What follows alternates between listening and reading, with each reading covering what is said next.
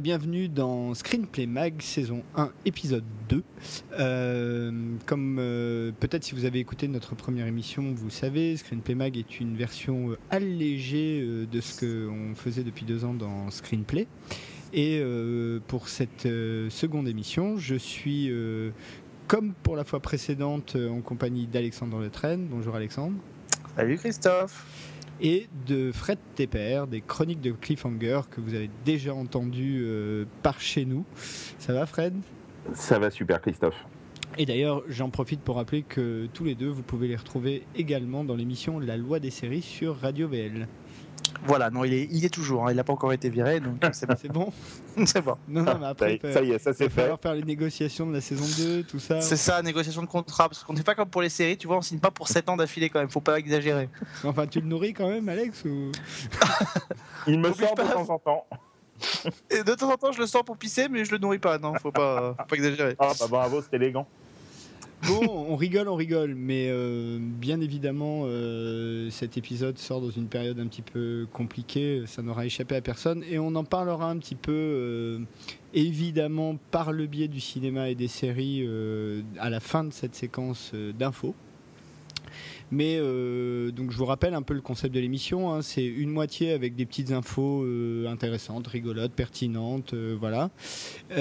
Et dans une seconde partie d'émission, on a chacun choisi un film ou une série dont on a envie de vous parler un petit peu plus longuement.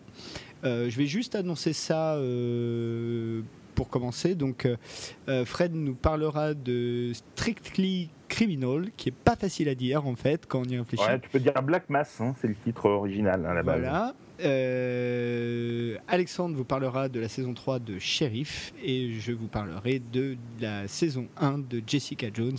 Euh, voilà, euh, pour le programme de la deuxième partie de cette émission. Mais on commence tout de suite euh, bah tiens, je vais commencer hein, par une news. Euh, Il y a le trailer du prochain film d'Alex Proyas, euh, prévu pour sortir en mars 2016, Gods of Egypt, qui est tombé. Vous l'avez vu, vous en avez pensé quoi, Fred, peut-être? Ouais, je l'ai vu. euh, c'est, bah, ça, ça personnellement, ça m'a fait un petit peu mal aux yeux. Mais bon, ça peut, ça peut être rigolo. Mais bon, a priori, c'est pas trop, trop ma cam. Mais pourtant, Alex Proyas, c'est, souvent intéressant ce qu'il fait. Donc, euh, on y jettera quand même un œil euh, quand ça sortira. Enfin, de, de- de mon côté, ce sera certainement juste un œil.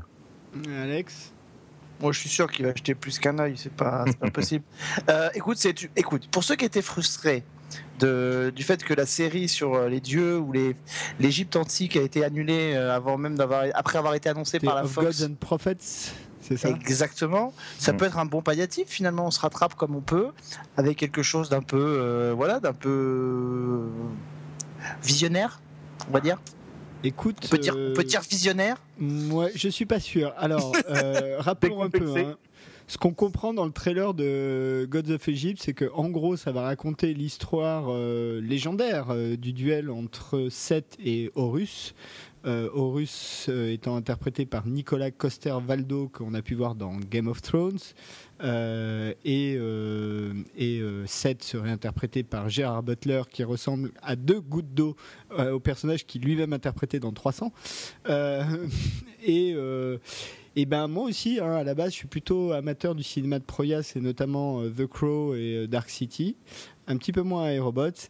Et là, malheureusement, je dois dire que quand j'ai vu ce trailer, j'ai un peu eu l'impression de voir un, un teaser de jeu vidéo pour un euh, nouveau Prince of Persia, quoi.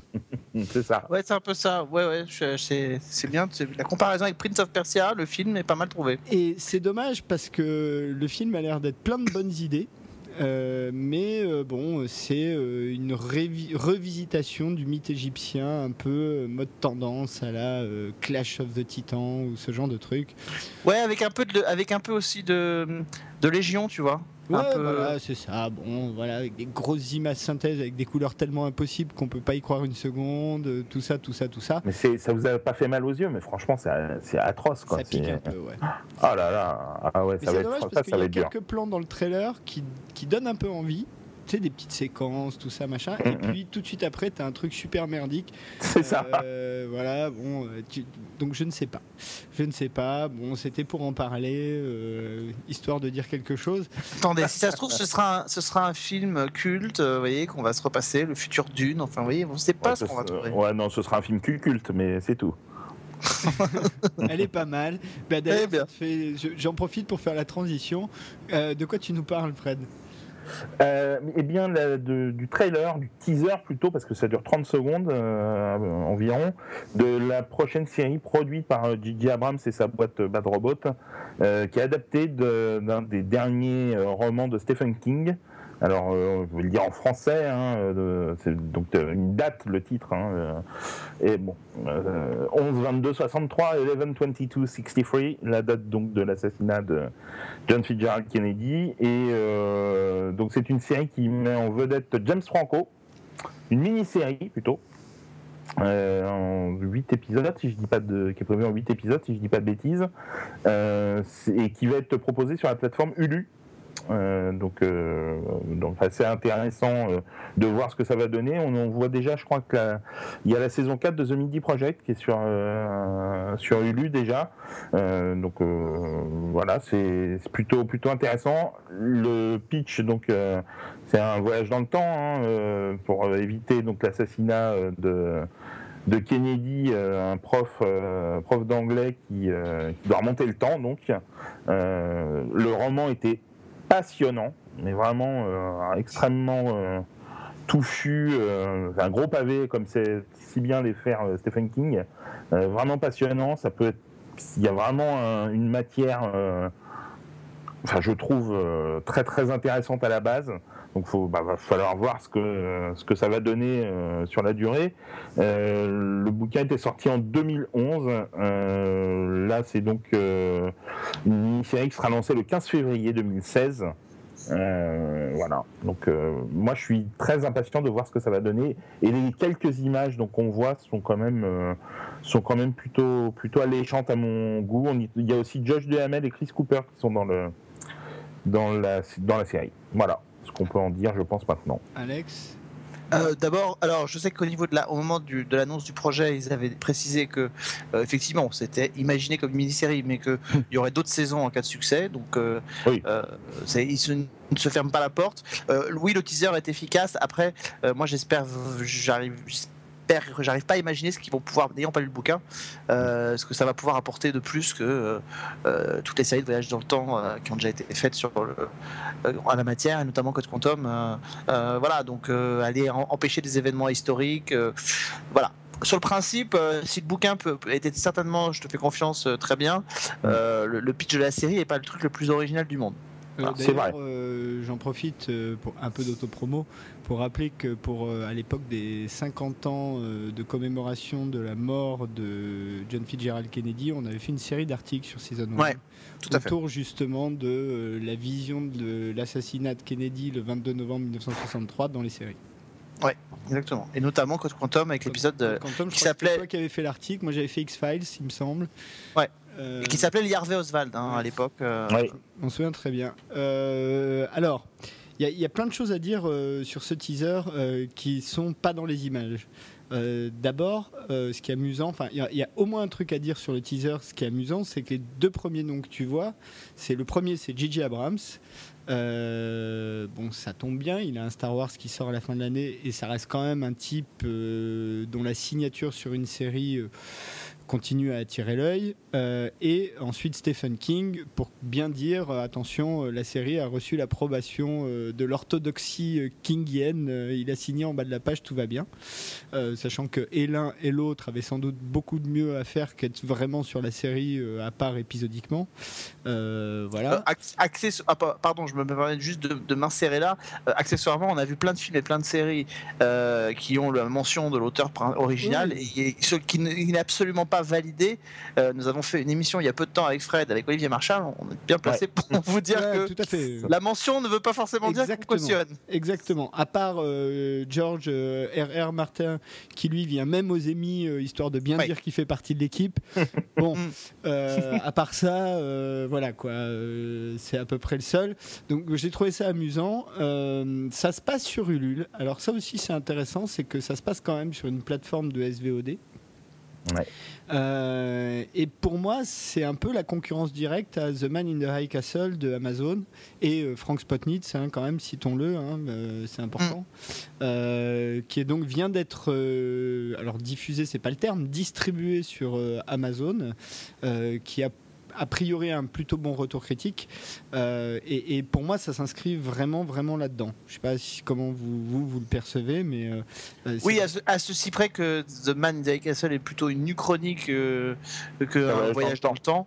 Ouais. euh, à proprement parler, donc, euh, mais, mais effectivement, il y a certainement des, il y a des, il y a des- évidemment, tu as tout à fait raison, il y a des points de, con- de convergence entre les deux, Euh, et effectivement, Hulu est un, vient s'insérer dans cette, dans ce, ce qui était jusqu'à présent plutôt un duel euh, entre Netflix et, et Amazon, euh, et euh, Hulu vient s'insérer là-dedans, surtout qu'on a appris il y a quelques jours que Time Warner pourrait rentrer au capital de Hulu.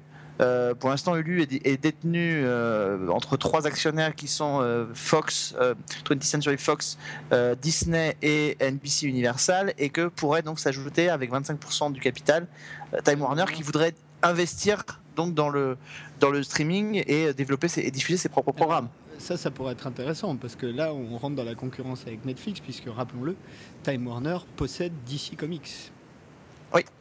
Effectivement. et que pour l'instant les séries Warner se retrouvent euh, sur Netflix, euh, il, est, il est évident que, et c'est là que ça va être intéressant, je suis d'accord avec toi, de voir ce qui va se passer dans quelques mois, voire quelques années, c'est que si tous se lancent dans, dans des, dans des systèmes alternatifs en ligne pour diffuser leur propre programme, euh, pour l'instant Netflix profitait de cette espèce de... Ouais. Je parle pas pour les nouveautés, hein, mais pour le, le catalogue, Netflix profitait de cette espèce de, de- de- de monopole quasiment euh, sur le marché pour, euh, pour diffuser les séries d'un peu tout le monde.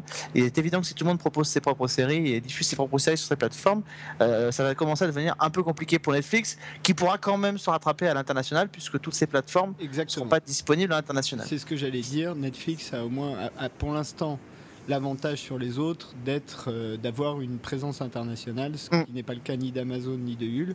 En revanche, pour Amazon, et on en conclura là-dessus, j'aimerais bien avoir votre avis. Il y a une petite news qui est tombée, alors ça en fera une de plus. Bah tiens, ça fera ma deuxième.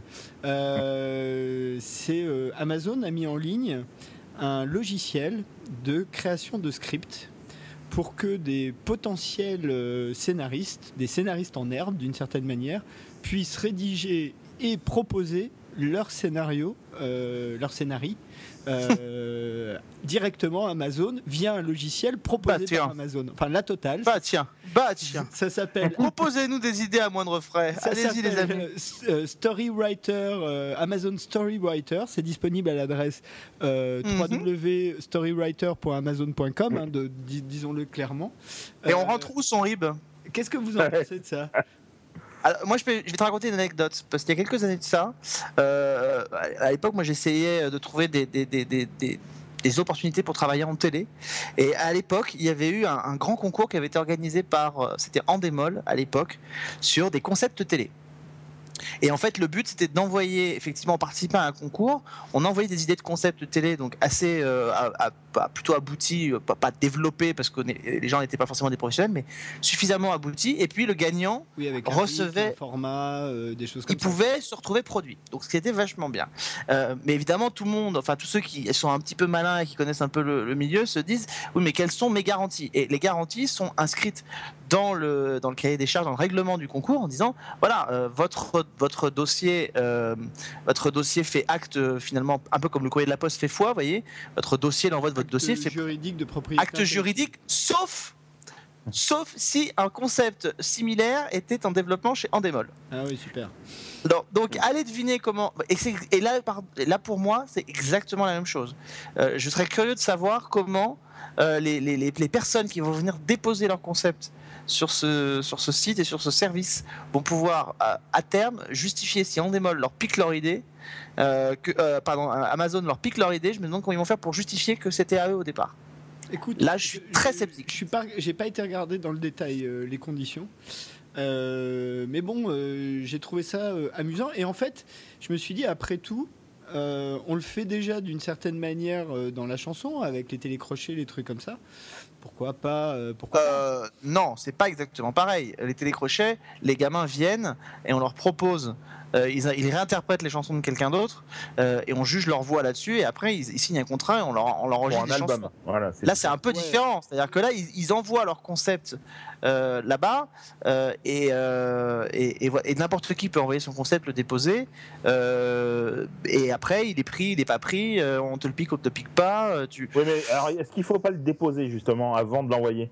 Écoute, je ne sais pas. En tout cas, ce qui est certain, c'est que tu as quand même euh, une signature numérique, hein, puisque pour utiliser le logiciel, il faut un, le- un- un nom d'utilisateur, un mot de passe, euh, etc. Donc les sécurités qu'il y a derrière, euh, honnêtement, j'ai pas regardé dans le détail. Mais euh, ce qui est certain, c'est que tu as un niveau de sécurité euh, que tu peux avoir dans à peu près n'importe quel truc, digital. C'est-à-dire qu'à partir du moment où tu tapes du texte sous ton nom d'utilisateur et ton mot de passe, c'est censé Mm. être en- enregistré à ton Oui. nom. Non, mais c'était vraiment un peu pour, euh, pour, pour chipoter, etc. euh, même si c'est une vraie question qu'il faut se poser.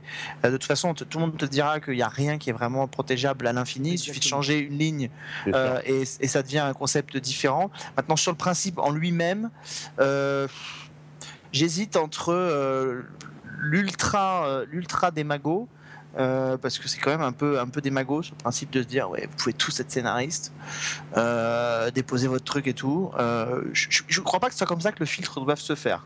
Je pense Voilà. que ça vend, du- ça vend un peu du rêve euh, pour quelque chose qui. euh, ouais, com- combien vont en sortir, quoi. euh. Bah, en- en- ce, qui est, ce qui est un petit peu euh, amusant et ce qui est, un primo, c'est assez cohérent avec la démarche d'Amazon en termes de fiction depuis le début, puisque rappelez-vous, euh, ça doit être toujours le cas.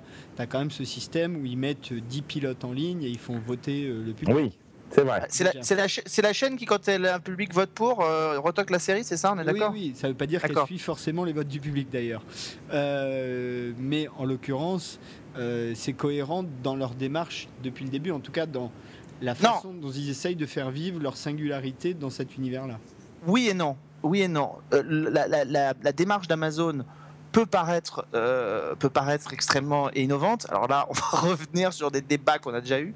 Euh, mais c'est pour moi, c'est exactement la même chose que Amazon, avec ce procédé-là, nous fait croire à l'originalité, comme Netflix nous fait croire à l'originalité de son, de son développement des séries euh, et des diffusions des séries à outrance. Netflix a rendu espèce de hype, ce qu'on faisait déjà tous avec les DVD, et Amazon a rendu hype, ce qui existait déjà depuis 30 ans à la télévision américaine avec les pilotes. C'est-à-dire qu'il y, a une- il y a une époque où les pilotes étaient diffusés à la télévision la saison d'avant, et euh, si, c'était une, si l'audience marchait bien, il devenait une série la saison d'après. Je rappelle qu'il y a 4 ou 5 ans, voire même un peu plus, euh, NBC avait lancé euh, un pilote de 90 minutes de Night Rider de- des années 2000, et euh, le succès avait fait que la série avait été commandée. Donc c'est pas innovant au possible, euh, c'est malin de s'en servir avec les réseaux- avec l'internet. C'est pas innovant au possible, faut pas voilà, c'est pas la révolution euh, la révolution numérique. Après je trouve que c'est fondamentalement différent de, de soumettre finalement au public les séries qu'il va voir et de donner la possibilité au public la personnalité lambda euh, de d'écrire un pilote parce que écrire un pilote c'est bien, mais d'ailleurs il faut être capable de chaperonner une série et, et c'est pas le même travail. Ouais, non, Donc, voilà. Enfin bon, c'était intéressant de le mentionner. Bah tiens, euh, Alex, euh, ta première news. Oui, euh, écoute, c'est une, petite news sur une série qui a été commandée, alors déjà commandée, hein, puisque la, chaîne ABC Family a déjà commandé une, saison entière.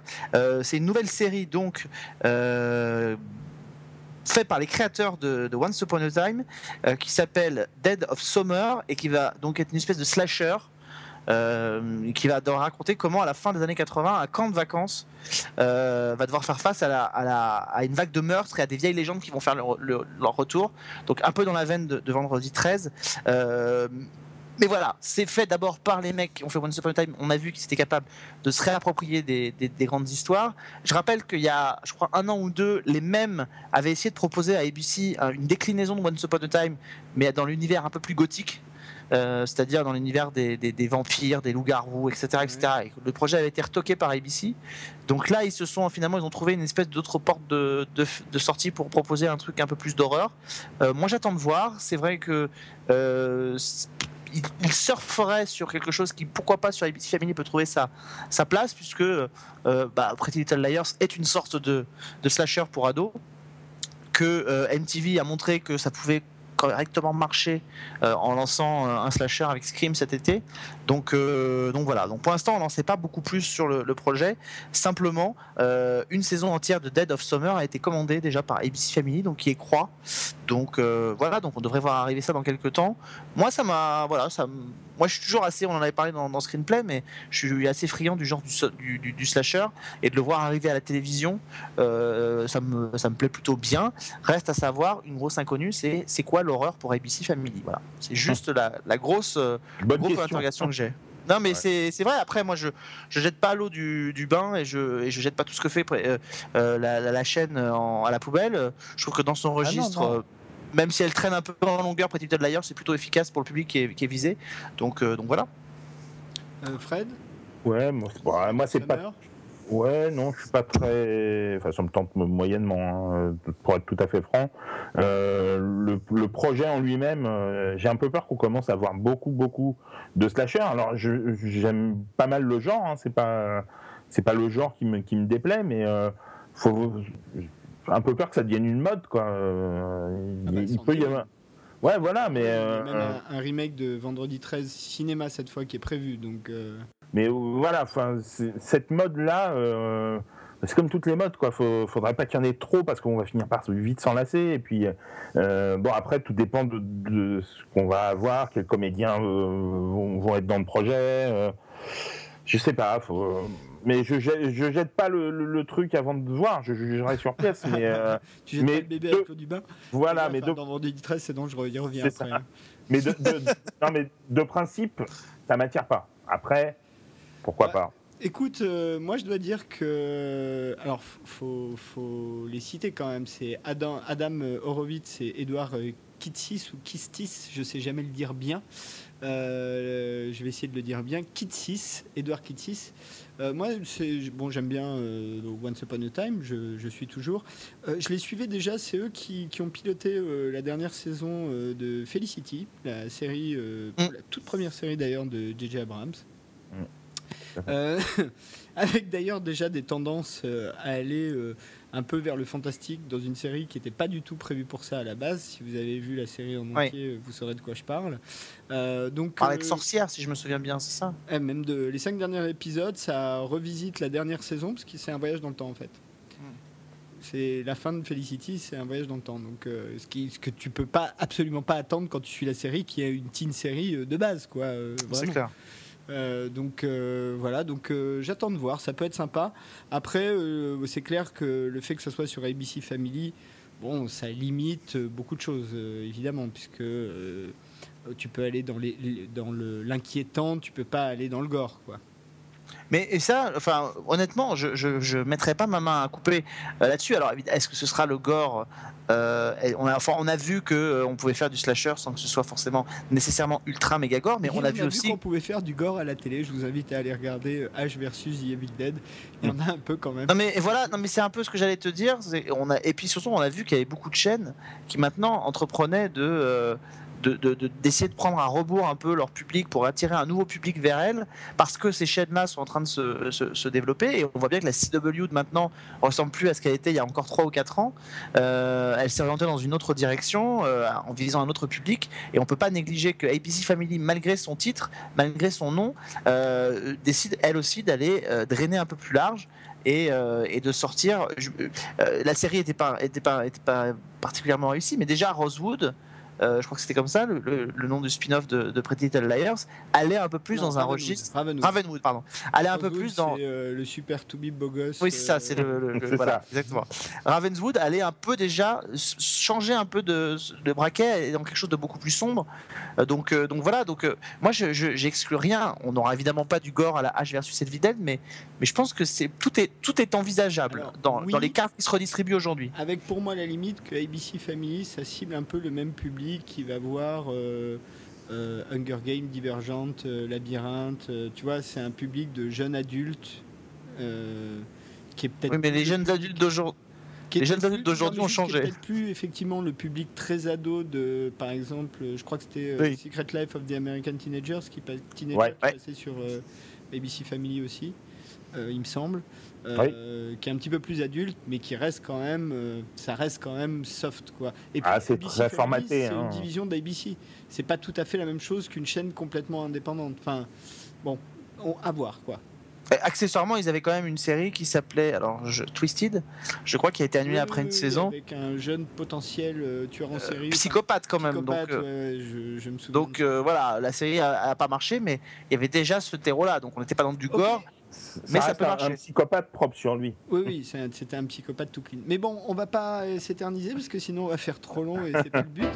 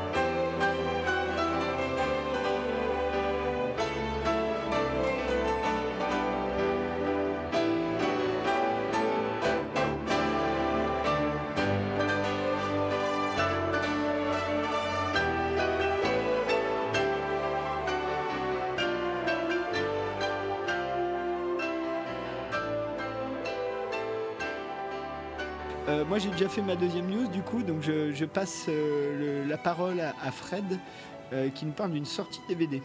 Ouais, alors, euh, en coffret euh, DVD et Blu-ray. euh, d'un coffret, donc euh, c'est sorti cette semaine, donc le 18 novembre, si je dis pas de bêtises. D'un coffret qui s'intitule Belmondo par Belmondo, donc avec une sélection euh, de 10 films euh, du célèbre comédien français, euh, choisis par lui. Euh, parmi ses, plus gros succès, hein, il y a À bout de souffle, Un singe en hiver, L'homme de Rio, 100 000 dollars au soleil, Pierrot le fou, le magnifique, Peur sur la ville, le professionnel, L'as des As, itinéraire d'un enfant gâté. Donc euh, vraiment un, beau coffret, avec en plus un documentaire euh, initié par Paul Belmondo, s'appelle donc Belmondo par Belmondo, où Paul Belmondo emmène son père sur les lieux de tournage de, bah, de plusieurs de ses films. Donc euh, je trouve que c'est une belle sortie, déjà un beau coffret. Certains titres sortent pour la première fois en Blu-ray. Euh, si je dis pas de bêtises, il y a notamment Le Professionnel euh, qui, qui a bénéficié pour la première fois d'une sortie Blu-ray. Euh, c'est voilà, des, belles- vraiment des belles, belles choses à voir. Quoi. Euh, Alex? Oui. Comment? Oui, je qu'entends-je Belmondo par Belmondo? Euh, écoute, non, je l'ai pas vu, mais euh, enfin, moi, je, pas tous, mais il y a des films de Belmondo que moi j'aime beaucoup. Euh, voilà, je, le professionnel, effectivement, L'As des As, Peur sur la ville, enfin, tout, cela font partie des, films que j'aime, beaucoup. Je les ai pas tous vus, donc oui, l'initiative, l'initiative est, est intéressante. On sait que ça a été fait par son fils, donc du coup, la, la capacité d'avoir quelque chose de digne, voilà, peut être plus. Peut être plus on a on a moins de on a moins de crainte à avoir parce que ça pourrait vite être euh, ça pourrait Oui. vite être pathos Euh, voilà Ouais, ouais. Alors, on est rassuré c'est c'est Paul Belmondo qui l'a fait et pas Francis Huster par exemple Bah, écoute, euh, je- je- moi je suis assez content parce que euh, si on part du principe, alors c'est sans doute pas complètement le cas, il y a aussi des questions de comment dire de popularité de certains films par rapport à d'autres, ça me paraît assez évident. Mm. Mais euh, dans la filmo de Belmondo, ça aurait été, à- si j'avais dû prendre 10 films, ça aurait été à peu près ces 10 là. Donc je suis assez content.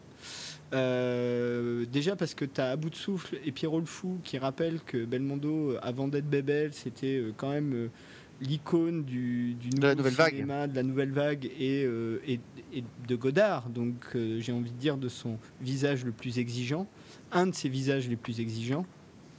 Euh, donc euh, voilà, un singe en hiver évidemment.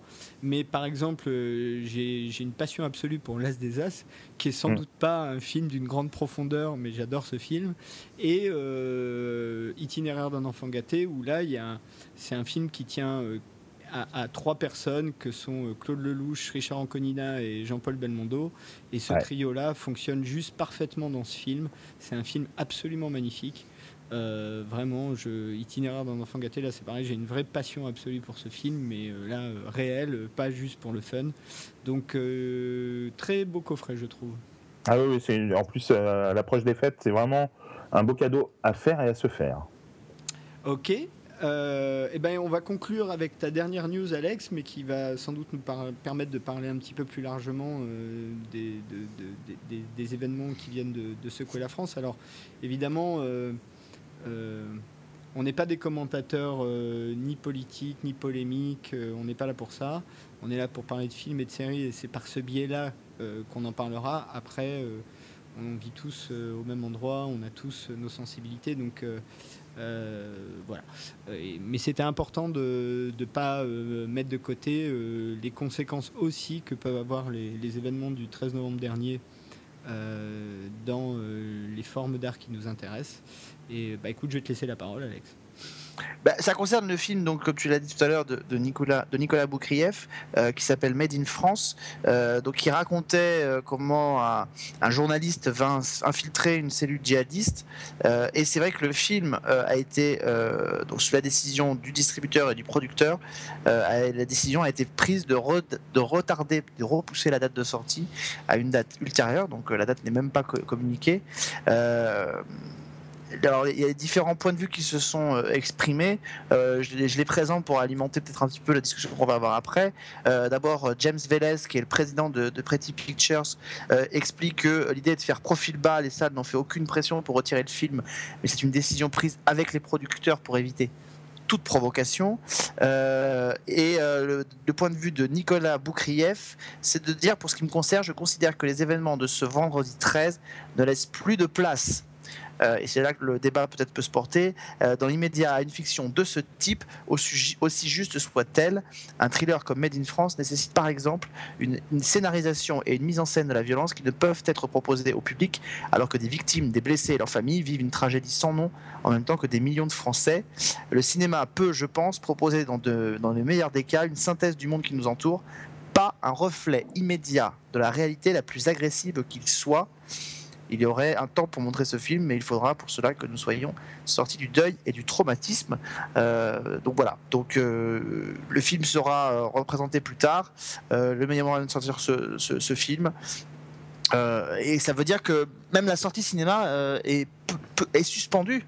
C'est-à-dire quand on dit ce sera sorti plus tard, il dit que la meilleure manière pour, de le sortir, ça pourrait être aussi euh, la VOD euh, avec une dérogation de la chronologie des médias. Ouais, c'est ce qui était, c'est ce qui était prévu à la base, euh, au tout début, euh, quand, parce qu'au début le, le film devait être distribué par SND. Mm. Et SND a- ne s'est pas senti de distribuer le film et ils avaient réfléchi à une sortie VOD avant que Pretty Pictures ne, ne vienne s'occuper, décide de, de- de s'occuper de la distribution du film. Donc euh, je- moi personnellement, je pense qu'il y a très très peu de chances qu'on voit le film un jour en salle. Et, et, euh, et sur le- la décision, Fred? Sur la décision, alors, je trouve les mots de Nicolas Boukrieff que je n'avais pas lu ou entendu euh, très forts, euh, très dignes. Euh, après, euh, le sortir le film maintenant, évidemment, ça paraît super compliqué. Mais d'un autre côté, il y a un film euh, sur le terrorisme aussi qui s'appelle euh, Taj Mahal, réalisé par Nicolas Saada, euh, qui doit sortir le 2 décembre et dont la date de sortie a été maintenue. C'est pas tout à fait le, même sujet, mais ça traite quand même d'un sujet très très difficile en ces temps compliqués. Sur la décision de, ne pas sortir du tout le film dans l'immédiat, c'est difficile d'aller contre, de dire, de dire non, ils ont tort. C'est difficile pour la liberté d'expression, d'accord, mais là on est dans un. Ah, au-delà de ça. Non, mais c'est-à-dire que la, première phrase, quand même, moi, qui me gêne un peu, c'est euh, on ne veut pas provoquer. C'est comme si, au lendemain des attentats de Charlie Hebdo, on avait dit on arrête de publier des caricatures pour ne pas provoquer. Euh, ça, c'est la première raison qui est déjà invoquée. Celle-là, déjà, de la part du distributeur, me gêne un peu. Mm. Euh, parce que, voilà, la question, c'est pas de savoir si on va provoquer ou pas. Est-ce qu'on raconte quelque chose qui existe factuellement. Donc, euh, euh, autant je peux entendre les mots de Boukrieff, autant les mots, euh, je sais pas si c'est le, je crois que c'est le, oui, le, le, patron de Pretty Pictures. Ouais. Pretty Pictures, l'idée de dire on fait profil bas, on ne fait pas de provocation. J'ai envie de vous dire, les mecs, il fallait pas faire le film. Bah, surtout que, surtout que. pardon, hein, j'essaye de trouver les mots les plus justes possibles. Le film était quand même prévu post 7 janvier 2015, euh, post euh, attentat de, Charlie. Euh, donc le contexte était déjà là. Peut-être la différence, c'est que dans les attentats du 13 janvier, il n'y avait pas de cible, au sens où on peut comprendre le geste. pas comprendre, mais enfin, comment dire? On peut comprendre la cible. là, on n'y a, pas de cible. Enfin, c'est des... Dans les attentats du, du, du, 7 janvier, tu veux dire les attentats Du 7 janvier, on pouvait comprendre le, la cible. On peut comprendre le mécanisme. Alors, euh, hmm. encore une fois, j'essaye de trouver euh, les mots. Euh, mais on, oui, on, ciblait des gens qui avaient fait des caricatures et des journalistes. voilà, on comprend pourquoi ces gens-là ont été ciblés. Là, c'est vraiment des tueries à l'aveugle. donc, c'est quand même un autre niveau. Là, c'est vraiment euh, la France, euh, dans ce cas-là, euh, de plus fondamental qui est touchée. Donc, on peut comprendre que le, le, calendrier soit pas idéal pour le film. Ceci étant dit, je rejoins Alex dans cette idée que c'est pas pour autant qu'il faut pas montrer, bien au contraire. Euh, euh, et, particulièrement si, euh, j'ai pas vu le film évidemment, mais s'il y a un point de vue, si c'est pas juste un film d'entertainment, ça peut même être utile. au lendemain du, 11 septembre 2001, il y a eu tout un tas, on, peut en parler en série d'ailleurs, hein, il y a eu tout un tas de séries bah qui, sont sorties. Je, je, pense à une en particulier qui était assez bien faite, qui s'appelle Sleeper Cell. Euh, bon, on est en plein dans le sujet. Hein. Voilà, il y a eu deux saisons, mais c'est surtout la première saison qui avait de l'intérêt. D'ailleurs, ils auraient dû s'arrêter là, avec Michael Ealy, il me semble, euh, dans laquelle il infiltrait donc une cellule terroriste de type euh, Al-Qaïda, où d'ailleurs lui était un Afro-Américain. Il y avait un type qui était oriental, un acteur qu'on voit beaucoup d'ailleurs, dont j'ai oublié le nom, un très bon acteur. Tout le reste, c'était des Yankees, hein. des rednecks blonds aux yeux bleus. Enfin voilà. Donc c'était intéressant de voir aussi la sociologie. Enfin, la, série était intelligente de ce point de vue-là, tout en étant une bonne série un peu à l'américaine, un peu conspirationniste, bien foutue, mais la série était intelligente. Euh, euh, et, ils ont eu cette capacité à euh, mettre en fiction leur propre histoire contemporaine, et je trouve dommage qu'on n'ait pas la même capacité. Mais le, le, problème, c'est pas de ne pas avoir cette capacité, c'est que quand on l'a, on fait marche arrière. Oui, ou, C'est-à-dire ou en tout cas d'avoir la pudeur de ne pas le faire parce qu'on a eu cette discussion-là, nous, avec Fred à la radio, avec euh, Nora Meli, qui est la, productrice pour Shine France de, de Malatera pour France 2, et avec elle, on, lui avait posé la question, on lui avait dit, voilà, vous, vous, ne regrettez pas qu'en France, on ne puisse pas le faire euh, réagir comme on, sur les attentats, ou sur des événements comme ça? Elle dit, effectivement, on n'a pas le processus industriel pour le faire. Euh, on, aimerait pouvoir le faire, on ne peut pas le faire. La seule qui a pu le faire euh, la, semaine dernière, c'est Plus belle la vie, qui dès mercredi, euh, en pré-générique d'une de ses, son épisode du mercredi, avait fait une petite séquence où on voyait les habitants du quartier, donc du Mistral, qui est le quartier de la série, faire une veillée euh, autour du Mistral, déposant des bougies, rendant ainsi hommage euh, aux attentats de Paris. Ils l'avaient fait aussi pour Charlie Hebdo. Ils avaient rebondi comme ça sur l'actualité. Donc, à part la feuilleton du quotidien, comme elle nous le disait très bien, personne en, fiction ne peut le faire. Au cinéma, on n'a pas forcément la capacité de rebondir parce que la, c'est long, la préparation est longue. C'est très long. Là, on a un film qui est là. Pour moi, il y a deux, quand il y a un drame comme ça, il y a deux façons de faire. Soit on est sur des fictions qui ne, ne parlent pas de ce sujet-là, mais ont des thématiques qui sont proches et donc on déprogramme l'épisode. C'est ce qu'a fait Supergirl la semaine dernière avec CBS. Ils n'ont pas diffusé l'épisode 4, ils ont diffusé directement l'épisode 5. C'est ce qui s'est passé avec Hannibal où il y avait eu une tuerie euh, et on avait supprimé l'épisode 4 qui avait été diffusé plus tard parce que ça rappelait. Donc ça, ça je l'entends. Euh, on n'est pas là pour choquer les gens. Euh, évidemment que euh, moi, si on m'avait dit le Made in France sort euh, le, le 2 ou le 9 sept- décembre, euh, j'aurais même pas mentionné le sujet aujourd'hui. Euh, je peux comprendre qu'effectivement, de toute façon, les gens y seraient pas allés. Les gens n'auraient certainement pas eu envie de voir ça. Donc, de toute façon, à la fois pour le film et pour le contexte, c'était pas le moment. Mais là, on parle carrément d'un film qui est à la limite d'être bloqué, censuré. C'est-à-dire que on aborde des sujets difficiles. C'est comme pour un Français. Enfin, un Oui, Français oui. qui aborde des, des sujets qui sont proches, proches de la lutte contre l'extrême droite, et puis personne ne veut le distribuer parce que tout le monde a peur. Donc tout le monde est là à, se- à jouer des coudées franches à la télévision pour dire il faut, il faut être solidaire, il faut montrer, il faut montrer qu'on on n'a pas peur de ces gens-là, etc. Mais quand il s'agit de passer aux actes, euh, là on recule et on recule franchement. C'est-à-dire qu'on n'est même pas dans un truc où on dit on attend le deuil, on attend trois semaines, un mois pour que ça se calme. Non, on dit carrément on ne sait pas si ça va sortir, peut-être en VOD, mais pour l'instant on n'en sait rien. Donc on a un film qui va paraître quelque chose. Alors peut-être que le film en plus est très mauvais, enfin on n'en sait rien. Oui. Alors, les, les retours, les retours que j'en ai eu pour euh, connaître pas mal de gens qui l'ont déjà vu sont plutôt très positifs. hein. Donc en plus de ça, raison de plus, encore pire.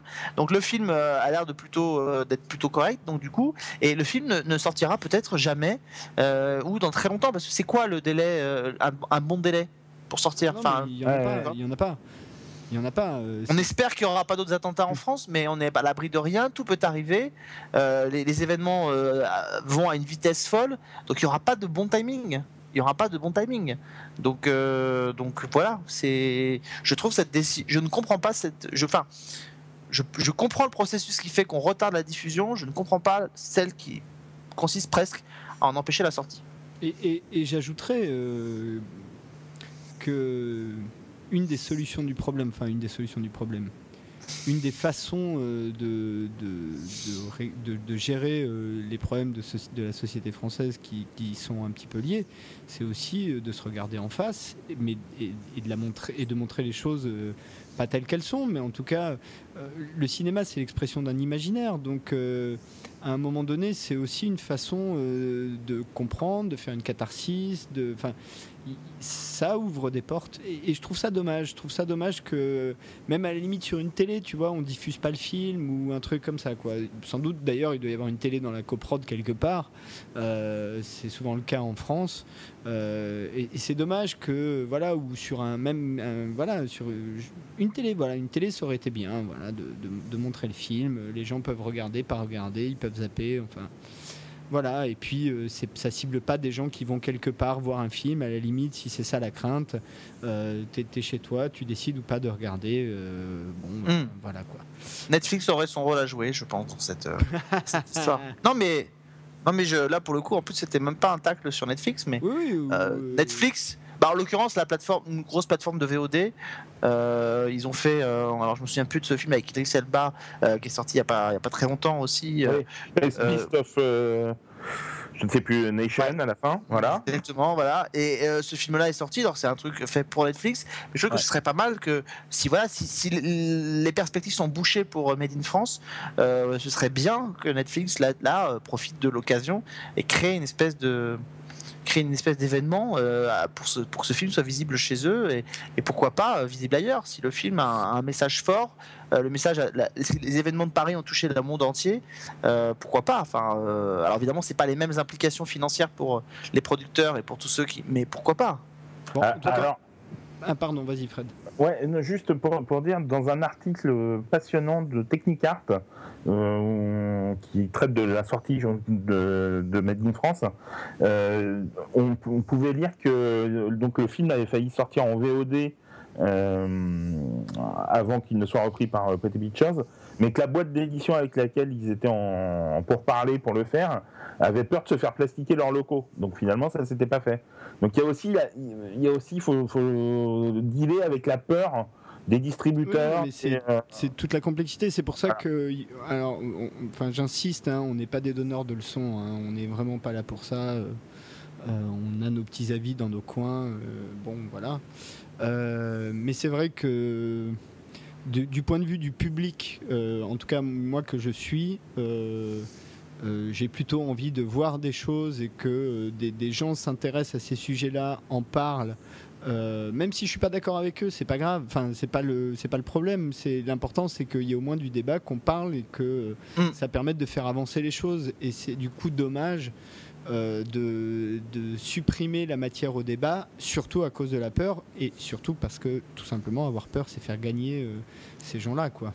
Et, surtout que c'est ça va à l'encontre totale de la, de la philosophie euh, qui était euh, euh, de l'esprit 7 janvier dont on a forcément parlé et de l'esprit de, Ch- de Charlie Hebdo, etc. Alors même si on n'est pas dans de la caricature là précisément, on est dans, autre chose, mais l'idée c'était justement de dire on va jusqu'au bout. Moi attention, je suis pas là, je, vais, je vais apporter une dernière précision à ce que j'ai dit. Je suis évidemment pas là pour leur dire que c'est des trouillards, etc. Je, je comprends la peur. Je comprends la peur et elle est humaine. Et je crois qu'on réagirait tous de la même façon si on était en situation de faire ça. Ce que je dis, c'est autre chose. Euh, Charlie Hebdo a diffusé les caricatures de Mahomet en 2006. Euh, la, la rédaction a été massacrée quasiment dix ans plus tard. Donc, euh, il n'y a pas de, a date limite de, de, péremption pour, euh, pour malheureusement subir les conséquences de, de fous qui décident de se venger. Euh, donc, à la base, je comprends la peur, mais dans ces cas-là, la peur, il fallait peut-être pas enclencher le film. Il fallait pas le faire. Si on ne sentait pas d'aller jusqu'au bout pour le distribuer et, et que on, flanche sur la ligne d'arrivée, euh, il fallait tout simplement pas le faire. Personne leur en aurait, voulu. Euh, moi, je l'aurais compris. Enfin, il y a aucun problème là-dessus. Je, je, je, c'est, difficile de prendre la décision de se dire est-ce que je m'expose, est-ce que je me mets dans la lumière, parce que forcément tout le monde en aurait parlé.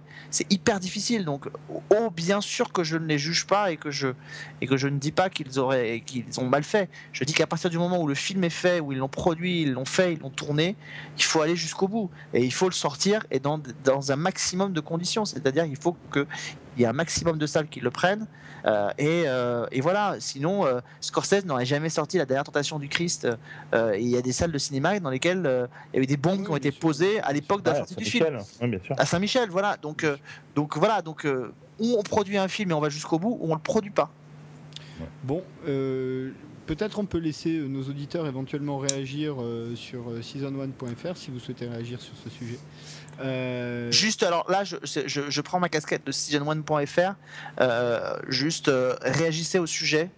Et le- le- la thématique est suffisamment grave.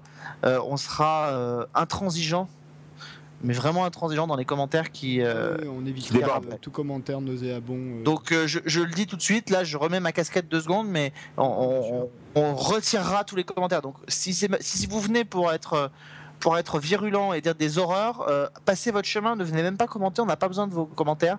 Venez juste parler du film et de nous dire ce que vous pensez justement du fait de l'avoir... euh, ou, de euh, de, de ce genre de sujet au cinéma Ou de ce genre de sujet à la télé. séries hein, évidemment Tout à fait, plus largement mais mais euh, les encore une fois nous on est on, tra- on, on parle de séries on parle de films on on n'est pas euh, si on veut s'exprimer euh, sur nos convictions on le fait par ailleurs mais c'est pas le c'est pas le terrain pour ça Exactement. Euh, bah, je vous propose qu'on passe à la deuxième partie. On a été un petit peu long, donc euh, voilà, mais on reste encore vaguement dans les cordes, euh, c'est-à-dire nos choix de la quinzaine, tout de suite après ces quelques secondes de musique.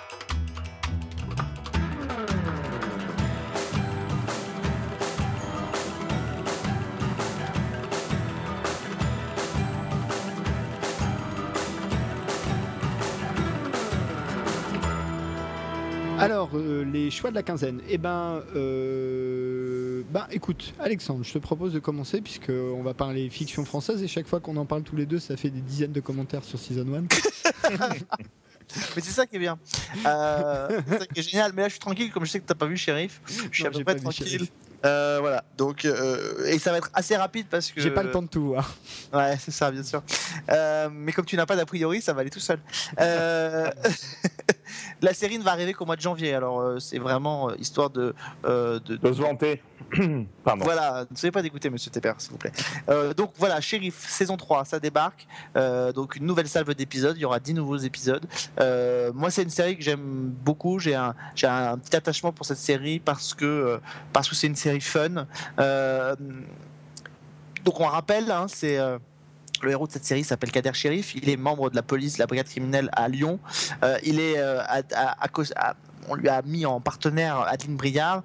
la série joue sur les codes du Will They, Want They, qu'on peut retrouver dans beaucoup de séries. Elle s'en amuse. Et pour cause, Sheriff est devenu flic parce que c'était un, mordu de séries télé quand il était plus jeune, notamment de séries policières.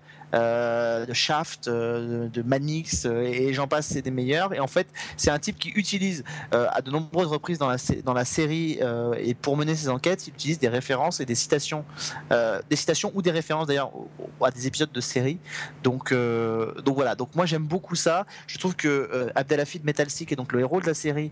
Il, le campe à merveille. Il a ce côté, il a ce côté faussement, faussement je me la pète en, flic, en flic de, en flic de la brigade criminelle. Euh, il a cette manière de, de, de, de, caler ses références aux séries euh, euh, qui est extrêmement drôle. Ça va de, je l'ai dit, ça va de Castle à Timide et sans complexe, en passant par Manix ou, ou même Luther la, saison dernière. Et moi, j'ai eu l'occasion de voir uniquement le premier épisode de la saison 3.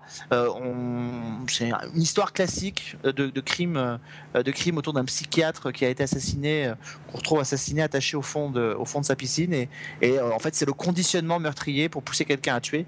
Donc euh, voilà, il va être euh, les questions de plein de choses comme ça, mais ce qui vraiment fonctionne, c'est euh, le, lien entre entre Kader et, son et sa partenaire. Et accessoirement, et je trouve que c'est une, une, image qui va être hyper intéressante en ce moment c'était déjà le cas l'année dernière après les attentats de Charlie Hebdo. et je trouve que en ces temps troubles où des fous euh, tuent au nom d'une religion, avoir un personnage comme celui de Kader Shérif, euh, qui est un personnage vraiment positif, euh, qui assume, qui assume ses, origines et qui en plus de ça a une image ultra méga positive. Je suis pas, je suis pas toujours très friand des trucs hyper, hyper policés, hyper, hyper gentils, etc. Mais je trouve que là, pour le coup, c'est vraiment utile. Euh, en ce moment et ça fait beaucoup de bien. Voilà, je, on a besoin de ce, genre de héros et parce que les représentations euh, des personnes d'origine maghrébine ou des personnes de confession musulmane, etc. à la télévision sont souvent stéréotypées et caricaturées. En tout cas chez nous, on a besoin d'avoir ce genre de, de, de personnages euh, là. Après, j'ai pas vu, j'ai pas vu la série, hein, mais euh, et c'est pas le seul personnage comme ça. Fort heureusement, euh, on n'est pas. La télévision française, il y en a pas beaucoup. Hein. Non, il y en a pas beaucoup. On est un petit peu, euh, tu vois, par rapport aux Américains, on est un peu en retard là aussi. Là-dessus, ils sont quand même très proactifs parce que c'est vrai qu'aujourd'hui, enfin pour la plupart des gens, euh, même les gens qui ont des vagues origines euh, de deux ou trois générations euh, de l'autre côté de la Méditerranée, c'est plus de l'ordre du terroir, comme faire la différence entre quelqu'un qui est de Lille ou de Marseille. Quoi. Hum. après, culturellement, on est tous un peu pareil. Enfin, pour la plupart des gens que je pense on connaît, il n'y a pas beaucoup de différence, à part encore une fois ça et le fait que, voilà. moi, j'ai été autant élevé au thé à la menthe que que euh, à la pissaladière quoi. Tu vois c'est de cet ordre là donc euh, donc c'est ça qui est intéressant. Et, euh, et accessoirement, Shérif a une ex-femme qui est de confession juive. Donc, euh, donc voilà, la symbolique, elle est, elle est là aussi. Alors après, on n'est pas dans le combat idéologique et dans le combat politique. Non, non, mais je trouve que ça, fait partie de ces représentations qui sont sympas. Oui, voilà, C'est ça qui est bien, justement. C'est que l'identité du personnage, ça n'est pas euh, ses origines, c'est un flic, voilà, un flic français. Et, et, dedans, effectivement, on met, on met encore une fois, j'ai pas vu la série, mais j'imagine assez bien, parce que on est bon pour faire ça en plus en France. On on est, assez bon pour ça, pour jouer euh, des codes, euh, des, petites traditions, qu'elles soient provinciales, qu'elles soient. Euh, on n'a qu'à voir avec les ch'tis, hein, c'est pas très différent. Enfin, ça, revient au même d'une certaine manière. Mais, tu sais, là, ce qui, est, ce, qui est, marrant dans cette série, et là, c'est pas sur la saison 3, mais Fred va tout de suite savoir de quoi je parle, c'est qu'en plus de ça, Kader Shérif, enfin la série Shérif, n'hésite pas à s'auto euh, référencé aussi, c'est-à-dire que ah le premier épisode de la série, il y a une séquence qui est géniale entre euh, euh des premières rencontres entre Shérif et, et Adeline, où, euh, où Kader lui dit, quand il commence un peu à la dragouiller, qu'elle lui répond, elle le renvoie un peu dans les cordes, il lui dit oui, d'accord, c'est un peu comme si on était dans une série télé, et puis on fait semblant de se détester, puis à la fin on couche ensemble. Et en fait, à la toute fin de l'épisode de la saison 2, il y, a une, il y a une séquence où Adeline lui rebalance une référence, non, début de la saison 2, pardon, Adeline lui rebalance une, une, référence dans la gueule, et elle lui répond, ça c'est Shérif saison 1, épisode 1. voilà. Et la série joue sur ces codes-là. Euh, il y a une autre référence avec le médecin légiste de la série qui est joué par Vincent Primo, qui était aussi un scientifique dans la série de sélection de recherche de TF1 euh, qui se révèle être un serial killer. Et il y a une petite ligne dans, dans Sheriff aussi qui en fait allusion. Il dit oui, c'est pas comme d'autres séries où le médecin légiste se révèle être un tueur en série. Enfin voilà. Et, l'histoire, avec le avec Greg Germain par rapport à Médecin de nuit. Et Greg Germain, voilà, qui est le, le patron de la PJ et qui était l'ancien, effectivement, euh, alors qui est la voix de Will Smith, hein, faut quand même le dire, la voix Ouais. française de Will Smith, Ouais. et qui a été le héros de Médecin de Nuit. En euh, gros, euh, ce que tu es en train de me dire, c'est que c'est euh, une série méta à la française, quoi. C'est une petite série méta. On- On n'est pas dans le côté méta comme on peut avoir dans, dans, dans, dans des séries comme Les Y Company, par exemple, mais on est vraiment dans quelque chose qui s'amuse de ces codes-là. Lionel Olanga, qui est le showrunner de la série, euh, est un vrai passionné de série. C'est un mordu. Euh, moi, j'ai eu l'occasion d'aller à Lyon sur le tournage de, de Shérif et il a retrouvé des, des affiches de, de, de séries euh, qu'il a placardées dans le bureau de, de Shérif. Il y a une, notamment une affiche qui est hallucinante. C'est une, une affiche italienne de Amicalement Vôtre Mm. euh, qui est placardée dans le bureau de Kader Shérif. Voilà, il a retrouvé des trucs comme ça et, et c'est un vrai passionné de série. Il aime 200 dollars plus les frais. Il aime Manix. Il aime toutes ces séries-là. Bon, euh, écoute, euh, je vais en profiter pour euh, repasser euh, la parole à Fred. Et, mais avant, euh, on parlait de méta euh, dans le coffret Belmondo, euh, par Belmondo, je vous conseille le Magnifique, qui là pour le coup est un pur film. Très méta. magnifique. mais vraiment pur de dur, euh, qui est très drôle. Enfin voilà. Mais voilà, je repasse le, le- le crachoir à Fred euh, pour euh, son choix du, de la quinzaine. Alors, mon choix, c'est Strictly Criminal, comme tu disais, c'était assez dur à dire, hein, puisque c'est le titre, entre guillemets, français, de Black Mass, le nouveau film de Scott Cooper. Tu te rends compte en le disant que c'est absurde. Ah, mais complètement. Et tu, et tu te rends compte que ton accent est vraiment pourri. Ah, ouais, ça va, ah là là. C'est pas parce que t'as vu le premier épisode de Sheriff de la saison 3 hein, que. Bon. Bon allez, Black Mass. Donc Black. Mass, qui est le, le nouveau film de Scott Cooper. Scott Cooper, c'est le réalisateur de Crazy Heart avec euh, Jeff Bridges et euh, de des Brasiers de la colère avec euh, Christian Bell notamment. Euh, donc deux films que moi personnellement j'avais beaucoup beaucoup aimé. Euh, et là il revient donc avec euh, avec ce film euh, qui raconte l'histoire de James Bulger, qui était l'un des membres fondateurs du gang de Winter Hill dans la ville de Boston dans les années 70. Et le film raconte son ascension donc dans le bah, dans le monde de la pègre en fait, hein, où il est aidé en fait par un de ses amis d'enfance qui est devenu un agent du FBI. C'est un un film que j'ai eu l'occasion de voir que j'ai énormément apprécié, qui a déjà parce que bah, il y a une euh, une distribution absolument euh, remarquable. Le film est porté par Johnny Depp, qu'on n'a pas vu comme ça depuis très longtemps, parce qu'il est absolument remarquable, euh, angoissant, envoûtant, euh, vraiment euh, fascinant. Euh, loin de ses euh, compositions euh, hallucinées euh, dans euh, notamment les voilà Burtonienne ou dans les Pirates des Caraïbes.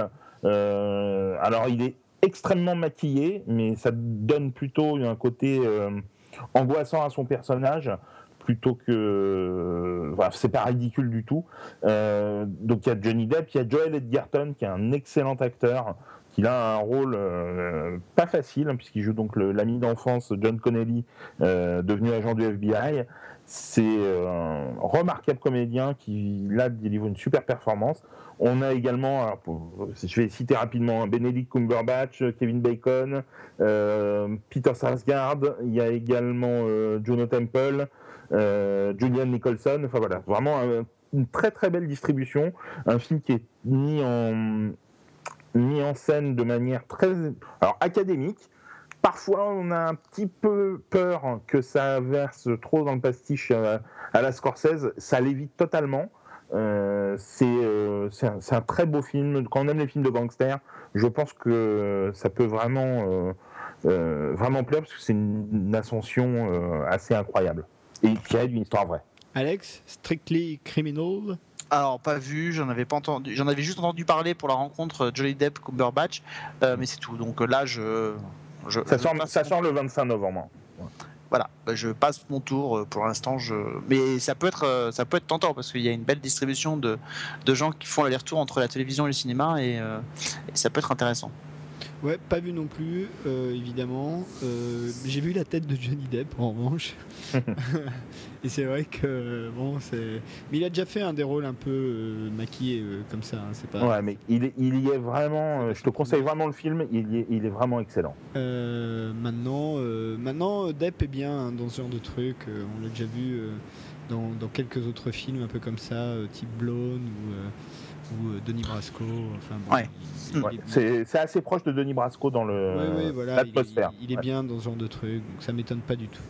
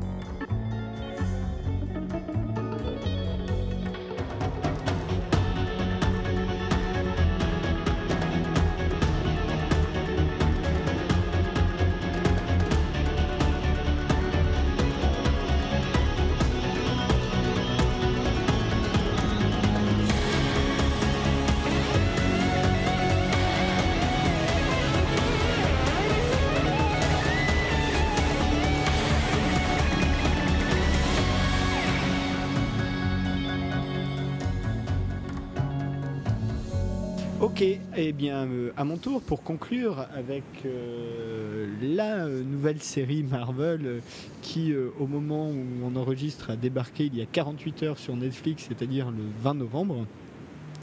En l'occurrence, Marvel's Jessica Jones, qui est donc la deuxième série Marvel à être initialement diffusée donc, en primo-diffusion sur Netflix. Euh, puisque rappelons-le, hein, le, label Netflix original ne veut pas forcément dire que la série a été initialement diffusée sur Netflix, elle a juste été initialement diffusée sur Netflix dans le marché concerné, c'est la différence. Là en l'occurrence Jessica Jones est bien une série euh, en primo-diffusion sur Netflix. Elle s'intègre elle s'intègre dans un projet plus vaste qui est le projet Defenders.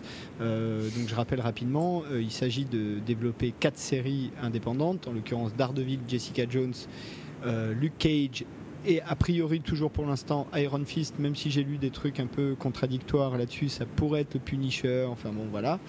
Euh, euh, et donc Jessica Jones raconte, euh, je la pitch rapidement et je vous laisse la parole, raconte l'histoire donc de Jessica Jones, là pour le coup c'est facile, qui est une, on va dire, euh, ancienne super-héroïne, qui a en gros une super force, une super résistance, voilà, qui a été contrôlée par un infâme personnage répondant de Killgrave pendant plusieurs mois, ce qui l'a poussé à faire tout un tas de saloperies, dont tuer quelqu'un. Et la série commence plusieurs mois après. Elle est devenue détective privée. Elle dirige son agence qui s'appelle Alias Investigation, dont la porte d'entrée est fracassée euh, du début à la fin de la série. et euh, euh, Killgrave revient et toute la série va raconter le, duel à la fois physique et psychologique entre ces deux personnages dans un univers sombre, sombre, très très sombre. Euh, alors, euh, je vais peut-être d'abord laisser la parole à Fred pour me dire. Si, je sais que vous avez chacun vu deux, les deux premiers épisodes, donc euh, ça vous donne déjà une idée un peu de à quoi ressemble Jessica Jones. Donc, Fred, Jessica Jones. Ben, moi. Alors, déjà, je l'attendais assez impatiemment parce que j'avais beaucoup aimé Daredevil. Euh, j'ai trouvé sur ce que j'en ai vu, donc effectivement le pilote et donc le, le- enfin les deux premiers épisodes, euh, je trouvais ça vraiment pas mal. Euh, j'aime beaucoup euh, la comédienne Christine Ritter qui joue donc euh, le rôle de Jessica Jones. L'ambiance, on est, je trouve, alors c'est sombre, hein, effectivement. Je trouve que c'est un poil moins sombre que Daredevil. Mais Ouais, déjà, on voit les images. Voilà. Non, mais c'est quand même. Excusez-moi, Daredevil avec toutes ses qualités. Il y avait très sombre. Ouais. Ah ouais. À l'image, c'est très sombre, Daredevil aussi, c'est vrai. Mais euh, oui, oui, euh, c'est plus éclairé, on va dire. Euh, mais euh, j'ai trouvé ça vraiment bien. On retrouve l'univers, pour l'instant, encore une fois, sur les deux épisodes que j'ai vus. Alors, la super-héroïne, on la voit, mais sans, sans qu'elle soit non plus complètement dévoilée au niveau de ses, de ses pouvoirs. Mais on retrouve un petit peu ce qui fait le- ce qui fait le charme des, des polars, quoi. C'est vraiment la détective privée, euh, euh, comme on, on pouvait la, voir dans, les, dans la pulp littérature, quoi. Euh, c'est Philippe Marlowe, fille. Pardon. Et c'est plutôt, euh, voilà, enfin moi j'ai trouvé ça vraiment plutôt pas mal fait, euh, euh, un bon rythme, euh, efficace, les comédiens sont, sont bien. Euh, David Tennant qui joue donc euh, le rôle de Killgrave, euh, bon on le voit pas beaucoup sur ces deux premiers épisodes, mais ce qu'on voit, euh, bah, ça promet. Ça promet, je pense que si, si on en voit plus dans les épisodes à venir, ça va, voilà, il risque d'y avoir des scènes un petit peu traumatisantes. Non, moi j'ai vraiment beaucoup aimé, j'ai hâte de voir la suite. Alex? Euh, alors, euh, là- là, il faut quand même préciser que la différence avec, euh, euh, avec Daredevil, c'est que Daredevil euh, est presque un- une série euh, d'origine. C'est-à-dire qu'il va raconter vraiment comment euh, Origin Story, ouais. Origin Story va arriver Après, à devenir c'est totalement une totalement story. ça, tu vois, avec comment il va devenir un, un Daredevil tel qu'on le connaît. Euh, Jessica Jones est quasiment presque un séquel euh, de, euh, de, de, de- de ces histoires-là, puisque moi j'ai regardé un peu droite à gauche. Euh, Jessica Jones officiellement est, euh, euh, était une super-héroïne du nom de Jewel, si je me trompe pas. Euh, et que effectivement c'était son super méchant euh, qui était euh, qui était euh, Killgrave qui est d'après ce que j'ai compris aussi un méchant qui passe par plusieurs autres franchises euh, Il a commencé chez Daredevil. Voilà, il a commencé chez Daredevil. Euh, c'est presque aussi, alors il y a ça, c'est c'est presque donc une séquelle, c'est presque presque déjà un crossover avec Luke Cage. Euh, Euh, donc voilà, puisque effectivement, alors en plus Luke Cage a été aussi, si je me suis bien renseigné dans les comics, le garde du corps de, de Murdoch, donc le, le personnage de Daredevil. Donc c'est un personnage qui est assez transversal. C'est le personnage qui doit normalement donner, doit, doit finir par se mettre en couple, se marier, avoir des enfants avec Jessica Jones. Donc voilà, donc il y a tout cet univers là. Alors c'est vrai que à la différence de, de Daredevil où on arrive et on rentre dans cet univers et on peut arriver à y rentrer sans le connaître. Jessica Jones, euh, je pense qu'au début, il y a un moment donné, il y a une espèce de flottement où on ne sait pas trop ce que c'est parce que euh, si on ne connaît pas du tout les comics et qu'on ne sait pas rencarder, euh, on ne sait pas qui elle est, on ne sait pas ce qu'elle fait, on ne sait pas, ce que c'est que cette espèce de menace. On se demande même pendant la première partie de l'épisode pilote où est-ce qu'ils vont en venir. On est dans quelque chose d'assez flou. Après, c'est vrai que très honnêtement, c'est extrêmement, c'est extrêmement efficace. Effectivement, Christine Ritter est vraiment très bien dans le rôle de Jessica Jones. Euh, la fin du, du premier épisode euh, Ah ouais. m'a vraiment, m'a vraiment euh, étonnamment euh, surpris et, et bluffé. C'est une scène- c'est des scènes qui sont chocs. Euh, et effectivement, après, on rentre dans un, on rentre dans, tu l'as dit, on est Philippe Marlowe, Mike Hammer. Enfin, on est plutôt dans cet univers des films noirs. On est dans un duel psychologique euh, entre, entre effectivement cette fille et et, euh, et, et Kilgrave qui est joué, on l'a pas dit, par David Tennant. Tu l'as dit, je l'avais pas entendu. Bon, je sais parce que je t'écoute plus en fait. Ouais, c'est Mais, ça. euh, mais voilà, on est, on est effectivement. pourpre. on- voilà, l'homme pourpre, on est dans quelque chose qui est vraiment atypique. Après, moi, ce que j'aurais aimé, c'est, euh, j'aurais vraiment aimé, j'aimerais, j'aimerais quand on voit la Daredevil et, euh, et Jessica Jones, puisqu'il y a une espèce de plan d'ensemble euh, télé-cinéma entre euh, Marvel, euh, au, sein de Marvel, ce qui est moins le cas chez DC, j'aurais aimé qu'il y ait quand même une plus grande homogénéité dans, tous les projets, notamment les projets télé des, séries Marvel. C'est-à-dire que autant il y a une conformité, une originalité et un, ton qui est proche entre Daredevil et Jessica Jones, autant dans les autres séries Marvel, on en est quand même très très très éloigné. Donc je regrette voilà, qu'il n'y ait pas une plus grande cohérence et une plus grande originalité entre toutes les séries, euh, entre toutes les séries, puisque c'est censé être un tout. Puisque j'y crois même avoir entendu qu'à un moment donné, il avait été question que certains des personnages des séries Daredevil et tout ça puissent atterrir dans le dernier volet des Avengers.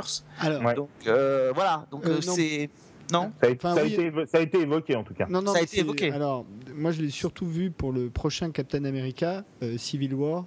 Euh, et c'est relativement logique puisque le pitch de Civil War, justement, c'est une guerre entre les héros euh, suite à une loi qui les oblige à s'enregistrer ou non, avec une partie euh, qui sont pour et d'autres qui sont contre euh, l'enregistrement des héros, des super-héros.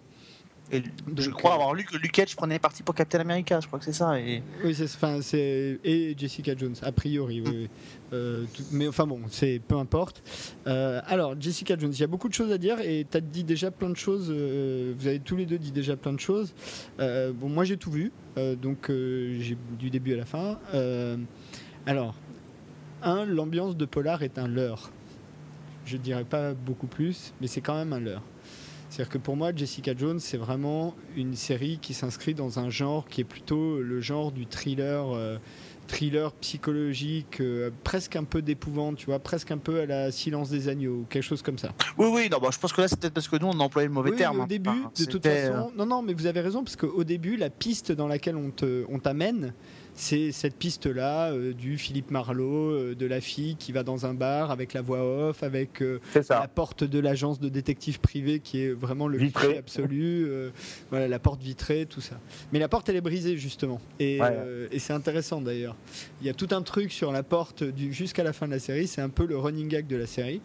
C'est une série très très sombre et j'insiste là-dessus. Euh, au fur et à mesure où ça avance, ça va vraiment vers euh, le, dark dark, quoi. euh, même avec même quelques scènes visuellement assez, assez, qui peuvent être assez impressionnantes. Enfin voilà, euh, c'est vraiment pas un méchant sympa du tout et on le voit et on le montre. Et ça, j'ai bien aimé dans la série.